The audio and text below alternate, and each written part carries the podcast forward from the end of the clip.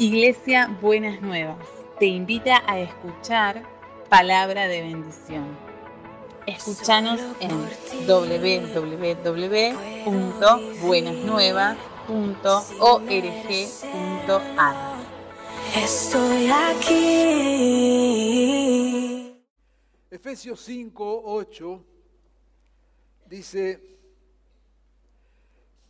porque antes, porque ustedes antes eran oscuridad, pero ahora son luz en el Señor. Vivan como hijos de luz. El fruto de la luz consiste en toda bondad, justicia, verdad, y comprueben lo que agrada al Señor. Así que tengan cuidado de su manera de vivir. No vivan como necios, sino como sabios aprovechando al máximo cada momento oportuno, porque los días son malos. Por lo tanto, no sean insensatos, sino entiendan cuál es la voluntad del Señor. Dice el comienzo del texto, ustedes antes, y marca una división entre el antes y el después, ustedes antes eran oscuridad, pero ahora son luz. Venimos compartiendo una palabra que el Señor ha puesto en nuestro corazón para este año, que hay hambre y sed de la palabra. Lo hemos dicho, muchas veces ese hambre, ese deseo la gente que no conoce lo expresa buscando en cualquier tipo de satisfacción, ¿eh? pero hay allí una insatisfacción profunda que no lo puede saciar con cuestiones superficiales. Hay otros que lo buscan en cuestiones espirituales y hemos hablado de todo el énfasis de todo tipo de espiritualidades, que solamente lo que nos muestran es que hay un un hambre y una sed de algo que pueda trascender en las vidas. Leíamos la semana pasada el texto de Juan 7, 37, cuando dice el, el último día de la fiesta, cuando Jesús se puso en pie, dijo, el que tenga sed, que venga a mí y beba. De aquel que cree en mí, brotarán ríos de agua viva. Y mencionábamos que es una invitación sin límites, venir a beber, pero que también es una invitación con propósito. Brotarán ríos de agua de vida. Y una de las primeras cosas que quiero señalar en esta mañana, porque tiene que ver con nuestra manera de venir al Señor, que no solamente es una, digamos, salvación espiritual, personal. Nos acercamos a Dios porque, como decíamos, tenemos hambre de algo de Dios buscamos, tenemos un vacío interior, venimos a saciar eso. Otras veces venimos porque tenemos algún problema familiar o de salud o lo que fuera. Y entonces venimos a Dios buscando su bendición, buscando que su milagro, buscando que haga algo para nosotros. Y por supuesto que, que Dios lo hace, es el primer paso de la salvación, ¿no es cierto? Nos encontramos con Jesús venimos a Él por distintos caminos y llegamos al Señor y el Señor nos bendice. Pero el error está en pensar que eso es todo. Y el error que es muy propicio para nuestro tiempo, que es un tiempo de enorme egoísmo, donde vivimos centrados en nosotros mismos, donde no somos capaces ¿eh? de, de abrirnos ni siquiera a otros, Fíjese usted, entre paréntesis, ¿no es cierto? Los grupos que hablan de, ser abierto, de, incorporar a otros, de, ser inclusivo. A los únicos que incluyen son a los que son como ellos. Una manera muy particular de ser inclusivo, ¿no es cierto? Si no sos inclusivo como ellos, te patean, te te cierran todas las puertas, te clausuran, te hacen de todo. Ese es el ser humano hoy.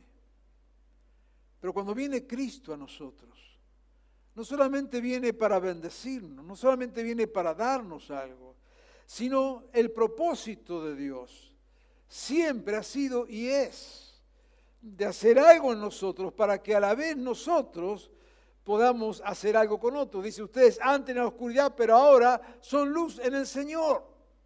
No solamente nosotros somos bendecidos, se lo decía el Señor a Abraham, te bendeciré y serás de bendición. Dios siempre piensa en cuestiones de cómo bendecir a otro, en cuestiones de pueblo, de familia, del prójimo, nunca individual. Nunca ver cómo Dios me bendice y ahí me quedo con la bendición y después vivo de cualquier manera. Le decía, serás una familia de bendición a toda la familia. De la esterilidad de Sara en aquel momento, Dios hizo un pueblo. No solamente le dio un hijo, hizo un pueblo. Ese es el propósito de Dios.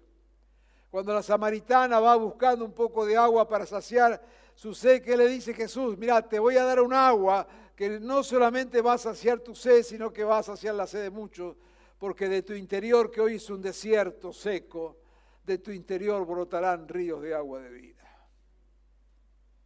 Claro, la samaritana iba buscando su, su vasito de agua, pero Dios tenía otro proyecto, muchísimo más grande. Ahí en Efesios, que es la carta que estoy usando hoy como base para nuestra reflexión, porque Pablo está ocupado y preocupado de que los creyentes en Éfeso entiendan la dimensión de la salvación. ¿Mm? Le dice en Éfeso 1, 4 al 6, Dios nos bendijo con toda bendición espiritual. Fíjese lo que Dios hace. Dice, Dios nos bendijo con toda bendición espiritual para alabanza de su gloria. Siempre hay un para qué en Dios, que va más allá de nosotros. Dios te bendice dice, para alabanza de su gloria. ¿Qué es? ¿Qué, qué quiere decir eso? Mira, Dios te está bendiciendo para que otros puedan ver en vos cómo alabas al Señor. Dios te está bendiciendo para que tu vida sea una adoración constante al Señor. ¿Y qué me quiere decir con esto, pastores? ¿Que voy a estar cantando himnos todo el día? No, Mejor que no.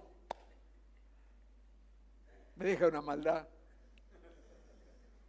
Elvita, no cantes allá. Como la tengo lejos, me está mirando. Claro que, no es para que andemos eh, cantando por cualquier lugar. A veces podemos cantar, pero alabar a Dios es mucho más que una... La canción es un instrumento, una manera. Alabamos a Dios con nuestras vidas cómo vivimos cada día, lo que hacemos. Ahí alabamos a Dios.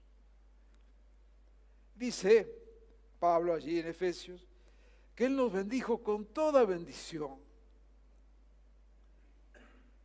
para alabanza de su gloria. Dice en el 1, 11, 12 de Efesios, fuimos hechos herederos para alabanza de su gloria. En Efesios 2, 8 al 10, hemos sido salvados, predestinados para buenas obras. La salvación en Jesús entonces es más que una experiencia espiritual, es más que una experiencia religiosa. La salvación en Jesús apunta a una vida plena, bendecida y que a la vez sea de bendición. Esto es la salvación en Jesucristo. ¿Qué le parece? Es una vida bendecida, plena y que a la vez es de bendición para otros. Claro, esto que he dicho así parece tan fácil de entender, tan fácil de aceptar. Sin embargo, nos cuesta tanto. Hay una ceguera espiritual. Hay algo que que nubla nuestra mente, nuestro entendimiento, y en vez de vivir en esta plenitud de vida que nos da el Señor, en esta capacidad de poder gozar de las bendiciones del Señor, en esto de que aún en los momentos eh, difícil es poder tener paz. Nunca la Biblia nos dice que, no vamos a tener problemas, ya lo hemos enseñado mil veces. No, no, no, eso no tiene nada que ver con el Evangelio. Pero sí nos dice que cuando atravesamos valles de muerte, el Señor está ahí con nosotros. Cuando las cosas no nos salen bien, cuando de repente, como decíamos, la estantería se nos viene abajo, el Señor está ahí con nosotros, sosteniéndonos. La grandeza del amor de Dios. Esa la, podemos gozar esa salvación en Jesucristo. Hace un rato en la oración orábamos por la iglesia mártir, ¿no es cierto? Y la pregunta es, ¿qué lleva a una persona a estar dispuesto a sacrificar su propia vida para creer en Jesús? ¿Qué, qué, qué le pasa adentro? Y uno los ve, como dice la Escritura, con una paz que sobrepasa todo entendimiento. Eso es salvación. Eso es lo que Dios hace en nosotros. Ese es el proyecto de vida de Dios. Pero claro, viene nuestra ceguera Dice allí en Efesios capítulo 1, verso 18 y 19. Pido también que les sean iluminados los ojos del corazón, para que sepan. Ahora, Pablo le está escribiendo a la iglesia, recordemos esto, ¿eh? No le está diciendo a alguien que pasó en la calle, yo estoy orando por vos para que comprenda de qué se trata la salvación. Le está escribiendo a la iglesia. La iglesia de Éfeso, como hemos enseñado muchas veces, era, si podemos poner categorías, la mejor iglesia que había. Iglesia que había surgido con el avivamiento de algo más de dos años, Pablo predicando en Éfeso. Luego Timoteo sería el pastor de esa iglesia y luego Juan el que escribió Apocalipsis sería el pastor de esa iglesia. Mire de qué iglesia estamos hablando. Y Pablo le está escribiendo a esa iglesia. Y le está diciendo a los cristianos de, de esa iglesia, pido que les sean iluminados los ojos del corazón. Evidentemente hay cosas que viéndolas no vemos. Para que sepan ¿A qué esperanza los ha llamado? Pablo lo pone en esta manera como diciendo, ya no sé más qué hacer para que entiendan el llamamiento del Señor, para que entiendan lo que Dios está haciendo y hace en sus vidas, para que entiendan cuál es la riqueza de su gloriosa herencia y cuán incomparable es el poder de Dios a favor de los que creemos vidas transformadas. Y Pablo dice, estoy orando para que entiendan, para que puedan vivir de acuerdo a esa verdad, para que abran los ojos del corazón, salgan de esa ceguera. Allí en 2 Corintios el apóstol dice en 5:17, si alguno está en Cristo, es una nueva creación lo viejo ha pasado, ha llegado lo nuevo. Este es el poder de la salvación en Cristo. Si estamos en Cristo, dice, somos una nueva creación. Dirá otro texto, tenemos los genes de Jesucristo. Podemos vivir de acuerdo a esta voluntad de Dios vivir agradando a Dios y no es cuestión de legalismo. Por favor, hermanos, y aquellos que son quizás más nuevos en la congregación o nos siguen recién, saben que caminamos cientos de miles de kilómetros lejos de cualquier legalismo. Nada de legalismo. Nada de religiosidad. Pero vivir de acuerdo a la palabra de Dios no es cuestión de legalismo El legalismo apunta a lo exterior. La religiosidad apunta a lo exterior. La religiosidad te va a decir, bueno, si venís todos los domingos, ofrendás, más, escuchar la predicación, te vas para tu casa, está todo bien. Qué bueno que venís, qué bueno que entendiste la bendición de ofrendar y diezmar. Qué lástima que no entendiste de qué se trata la vida cristiana. No es religiosidad. Lo externo lo podemos hacer cualquiera. La vida en Cristo tiene que ver con algo que de adentro sale hacia afuera.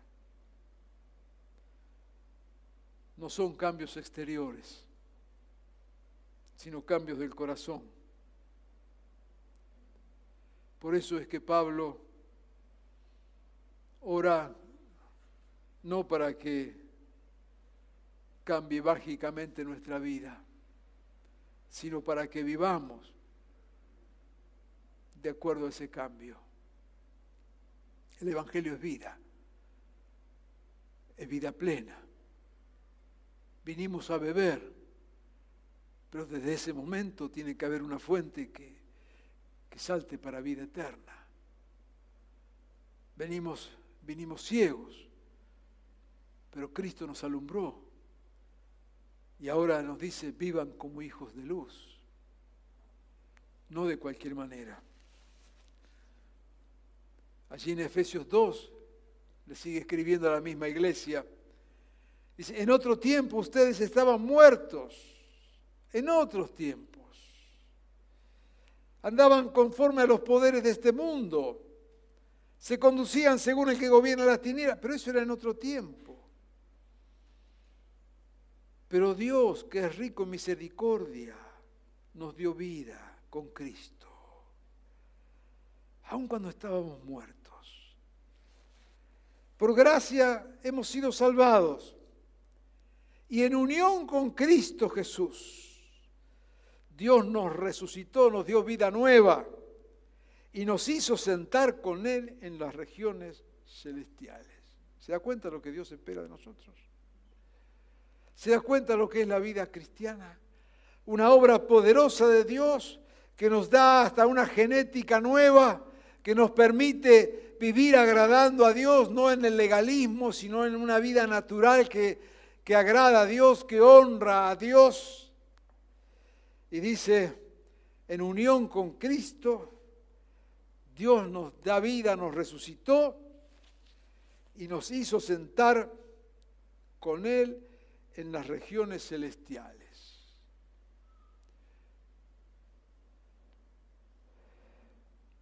Es una dimensión gloriosa de la salvación. Mire cómo Dios te ve. Mire cómo nos ve el apóstol. Dice, sentado con Cristo, vos, yo, no cuando nos vamos a morir. Desde ahora, la dignidad de Cristo en nosotros. Pregunto,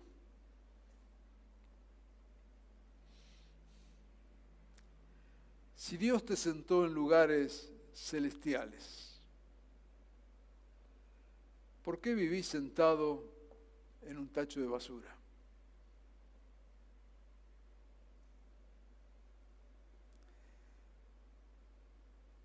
Pablo sigue escribiendo Efesios. Esto les digo e insisto, no vivan más con pensamientos frívolos, como los paganos a causa de la ignorancia que los domina.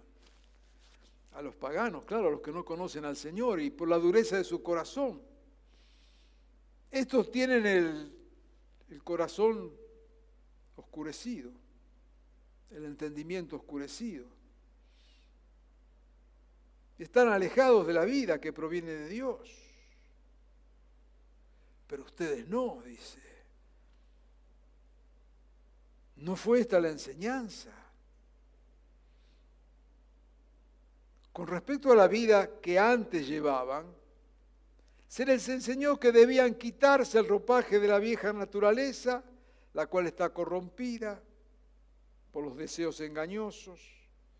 Debían ser renovados en la actitud de su mente y ponerse el ropaje de la nueva naturaleza, creada imagen de Dios en verdadera justicia y santidad. ¿Qué le parece? Está hablando de nosotros, está hablando de nuestra salvación, está hablando de nuestra vida en Cristo, está hablando de que antes éramos tiniebla, pero que ahora somos luz y que tenemos que vivir como hijos de luz. Y está hablando de que esto tiene que ser algo natural en nosotros, no es ninguna fuerza, no es ninguna religión, no es ningún mandamiento, es algo que brota una vida nueva en nosotros. Pero dice, mire, algo ha pasado. Y Pablo le dice, no vivan más, se ve que venían viviendo, con pensamientos frívolos como los paganos, como los que no conocen al Señor. Me gustó esta frase de los pensamientos frívolos.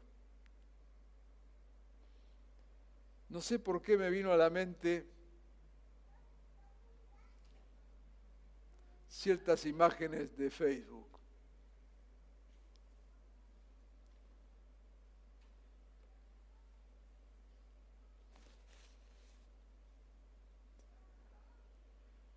Me parece que cuando Pablo escribió esto estaba pensando proféticamente en Facebook.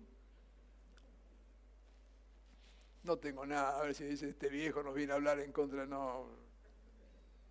Sí, soy viejo, pero no, no. Consciente, trato de ser consciente de mi ancianidad.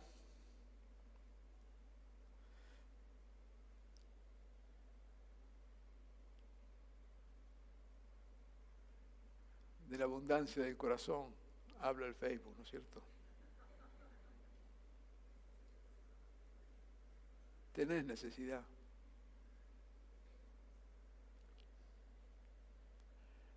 Por supuesto, es un lindo medio para conocernos, para mostrar lo que hacemos y claro que está bien cuando disfrutamos algo, un viaje, un cumpleaños, un amigo, una amistad, celebramos.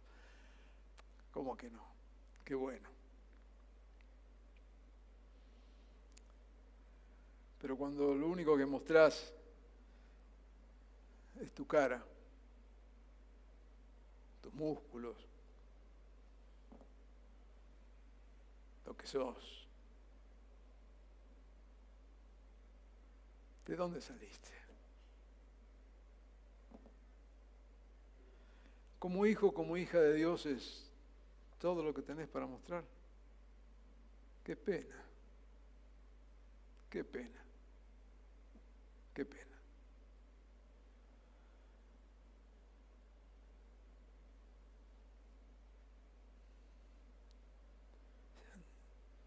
No vivan más con pensamientos frívolos. Ay, pastor, ¿qué quiere que aparezca con la Biblia en la mano? No me hagas decir lo que no digo, ni me lleves a donde no voy. Sabes perfectamente lo que estoy diciendo. Una cosa es disfrutar, compartir, alegrarnos de verte, de vernos y claro que sí. Otra cosa es cuando solo compartís tus propias miserias y crees que eso te hace grande.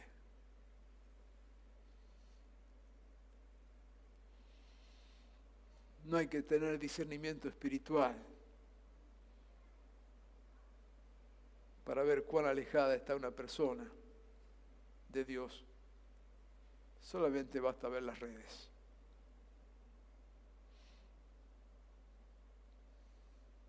Pero la palabra nos dice que solamente nosotros podemos dejar de vivir en esta frivolidad y otras. Eso no se arregla con oración, así que no, no ores, ¿para qué va a perder tiempo? se arregla con actitudes, porque la palabra dice que ahora que hemos nacido de nuevo, tenemos la capacidad, tenemos la actitud para hacer las cosas de manera diferente. Por eso, dice, antes llevaban esta vida, pero se les enseñó que debían quitarse, no que debemos orar para que Dios nos quite. Y yo no estoy acá en una cruzada en contra de la oración. Estoy en una cruzada en contra de la oración equivocada. Porque cuando Dios nos dice que tenemos que hacer nosotros las cosas, somos nosotros los que tenemos que hacerlo. Dios te puso como padre y madre para que eduques a tus hijos cuando son niños. No ores, educalos. Yo no te puedo asegurar cómo van a salir porque cada uno toma sus propias decisiones en la vida. No te puedes hacer cargo de decisiones que tus hijos cuando son adultos hacen. Pero sí hacete cargo cuando sos padre y cuando tenés los hijos bajo tu crianza. No ores que Dios haga algo con los hijos. Hacelo vos, que Dios te puso a vos. Vos tenés que educarlo. Vos tenés que poner los límites. Vos tenés que decirle lo que está bien y lo que está mal. ¿Se entiende? Cuando habla acá de quitarnos el ropaje de la vieja naturaleza, nos está diciendo, ojo, que ustedes han sido salvados, tienen toda la herencia, han sido predestinados. Eh, Dios lo pone ahí a ustedes sentados en lugares celestiales, tienen las mejores posibilidades de vivir una vida eh, plena en medio de las circunstancias propias de la vida cotidiana. Así que, si andan disfrazados con la ropa vieja, no va a venir ningún ángel a sacárselas. Tomen la decisión de dejar el ropaje de la vieja naturaleza, que está llena, dice, de problemas. Y sean renovados en la actitud de su mente. Otra vez, no es Dios. Claro que oramos que Dios nos ayude y fortalezca nuestros pensamientos, etcétera, etcétera. Pero ¿sabe acá? Acá no habla de la mente que se transforma es de nuestra actitud. acá hay que subrayar la palabra actitud.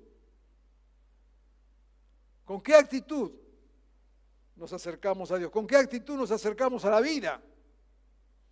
Por eso dice, sean renovados en la actitud de su mente y pónganse el ropaje de la nueva naturaleza. Nos está desafiando el Señor a vivir una vida digna de Él, que agrade a Dios. No tengo tiempo para leer todo Efesios 4, léalo, habla de todo, de nuestro lenguaje, nuestra manera de relacionarnos, todas las esferas de la vida, todas las áreas de la vida, están mencionadas allí. Pero no necesitamos una lista de prohibiciones. No se trata de eso. Si yo voy a ser buen cristiano solamente leyendo las prohibiciones, no entendí de qué se trata. Porque eso era antes de Jesús. Eso era antes de Cristo. Claro, estaban todos los mandamientos, no había otra manera. Había que cumplir todos los mandamientos y no se podía. Pero ¿qué decía el profeta? Que iba a venir un tiempo donde estos mandamientos iban a estar escritos acá adentro. Yo no necesito acordarme de memoria los diez mandamientos para ver cómo vivir. Deja que, que Jesús tenga libertad en tu vida y no vas a necesitar ningún mandamiento. Porque el Evangelio no son mandamientos. El Evangelio es vida nueva. ¿Lo entendemos o no lo entendemos? Ay, pastor, ¿qué puedo hacer? ¿Qué no puedo hacer? Está bien, si tenés tiempo algún día te explico, pero no, no pasa por ahí. Porque cuando estás en Cristo, te brota, hay vida nueva.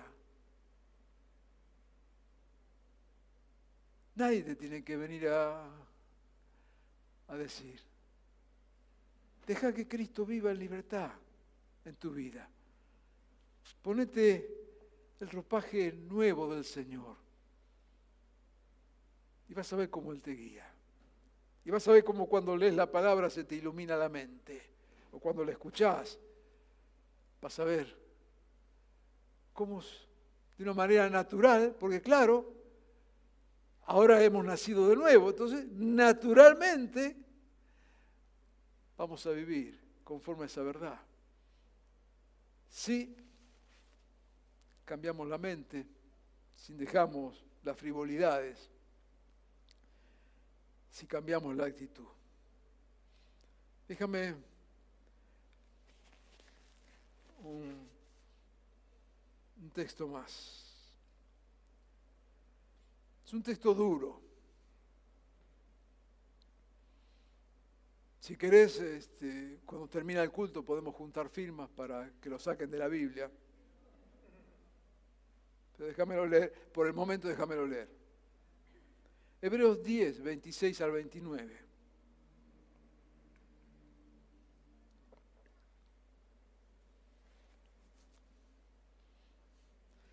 Si después de recibir el conocimiento de la verdad, pecamos obstinadamente, acá hay que subrayar la palabra obstinadamente, pecar todos pecamos, fallamos, nos equivocamos, todos. Acá está obstinadamente, vale esa palabra. Entonces dice ya no, se acabaron los sacrificios. ¿Cuántas veces vamos a crucificar a Cristo? Cualquiera que rechaza, decía la ley, iba a morir irremediablemente. ¿Cuánto más? Piensan ustedes. Y fíjese lo que dice, disculpe la dureza, pero está acá. Está hablando, nos está hablando cuando no vivimos esa vida plena en el Señor. Cuando vivimos mintiendo, estafando, adulterando, con injusticias. ¿Qué está, qué está pasando? Verso 29. Hebreos 10, 29.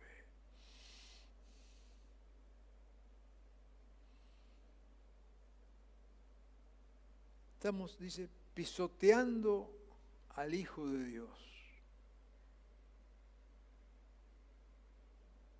Se le fue la mano, ¿no?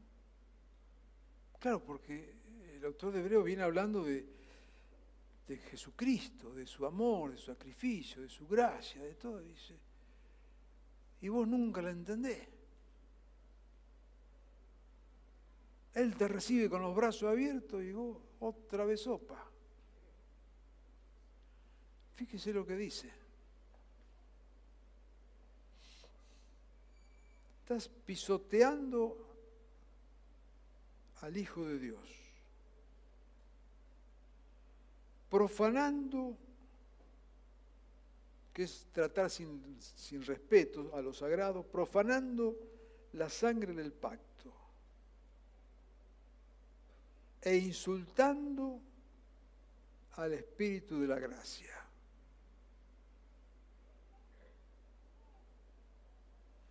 Demasiado fuerte para mí.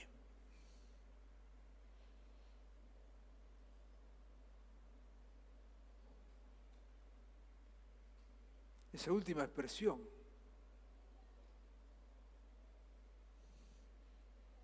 La gracia de Dios, ¿no es cierto? Que como decíamos y millones de veces, que nos recibe, que nos acoge, que nos abraza, que no nos pregunta nada, que nos da posibilidades.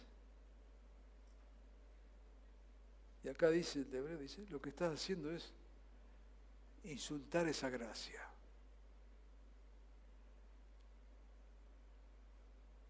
Intencionalmente no quiero seguir con este texto, pero se lo dejo para que usted lo lea y lo ore. Es muy fuerte, muy fuerte.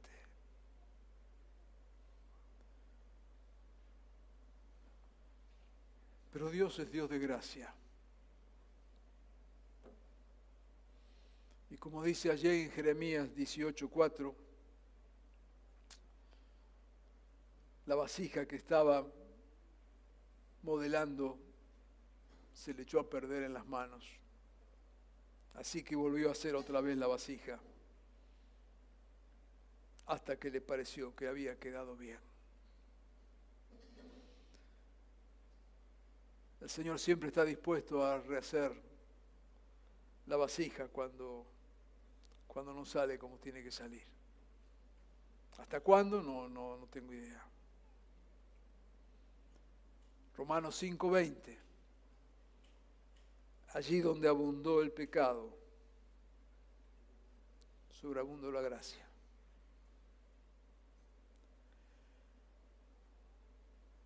Y en Juan 1:16, de su plenitud todos hemos recibido gracia sobre gracia. Porque la ley, claro, la trajo Moisés, pero la gracia y la verdad nos han llegado por medio de Jesucristo.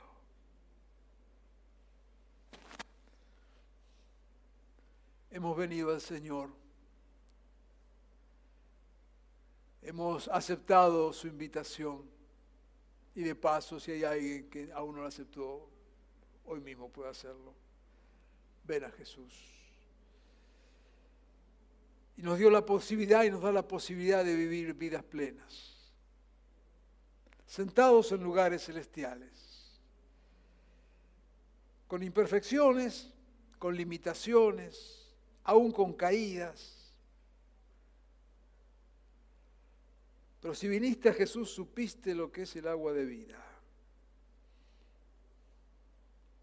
Quizás después pisoteamos a Jesús, profanamos el pacto, insultamos al Espíritu de la gracia. Pero en esta mañana el alfarero divino nos sigue dando oportunidades. Hoy sigue operando gracia sobre gracia. Como dirá una otra versión, una bendición inmerecida sobre otra. Y aquí estamos. Y quiero invitarte en esta mañana a vivir en esa plenitud de vida que Dios nos da. Y si hoy necesitamos de esa gracia sobre gracia, sepamos que el Señor, una vez más, nos dará esa bendición inmerecida.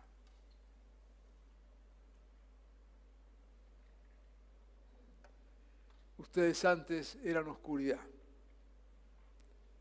pero ahora son luz en el Señor. Vivan como hijos de luz. Amén. Oremos.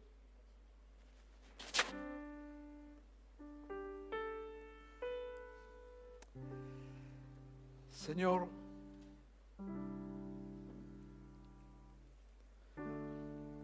cuando entendemos tus planes soberanos y tu proyecto, cuando entendemos, Señor, que nos hiciste de nuevo, nos diste oportunidades, nos abrazaste, nos recibiste, nos llenaste de tu gloria, de tu poder. Soñaste con vernos sentados en lugares celestiales. Nos diste y nos das todas las posibilidades para que así sea. Señor, y a veces vemos que por nuestra obstinación, por nuestra superficialidad, por nuestro querer seguir con la ropa de antes. Que ya deja ya deja de ser un ropaje y se transforma en un disfraz. porque somos otra cosa. No somos lo que esa ropa muestra, somos otra cosa.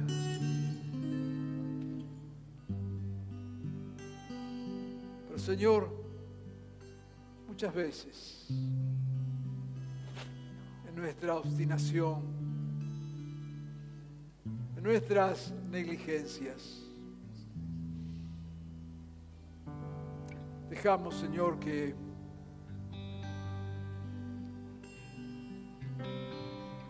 esas cosas que nos dañan, que lastiman, que nos que te ofenden, que te lastiman, vayan tomando lugar en nuestra vida. Padre, en esta mañana queremos en primer lugar pedirte, guárdanos, Señor. Queremos pedirte, Señor, como decía el apóstol, que trabajes en nuestra mente, en nuestros corazones, que abran nuestros ojos espirituales, para que vivamos de acuerdo a esas riquezas en gloria. Y en esta mañana, Señor, yo quiero pedirte interceder por aquellos que quizás escuchando esta palabra se dan cuenta que están muy lejos esa vida que, que te agrada a vos, puedan en esta mañana volver a ti. Porque solamente vos, Señor, con tu gracia sobre gracia, sos capaz de hacer la vasija de vuelta hasta que quede conforme a tu beneplácito. Ponemos en tus manos, Señor, en esta mañana. Y ayúdanos a que podamos vivir celebrando todo lo que vos haces en nosotros. Y poniendo en tus manos nuestras vidas para que esta vida abundante que viene de ti sea real en nosotros, sea real en nuestras familias, nuestros hogares y que también tu pueblo y tu iglesia pueda vivir en esa plenitud de vida. En tu nombre lo pedimos, buen Jesús. Amén y amén.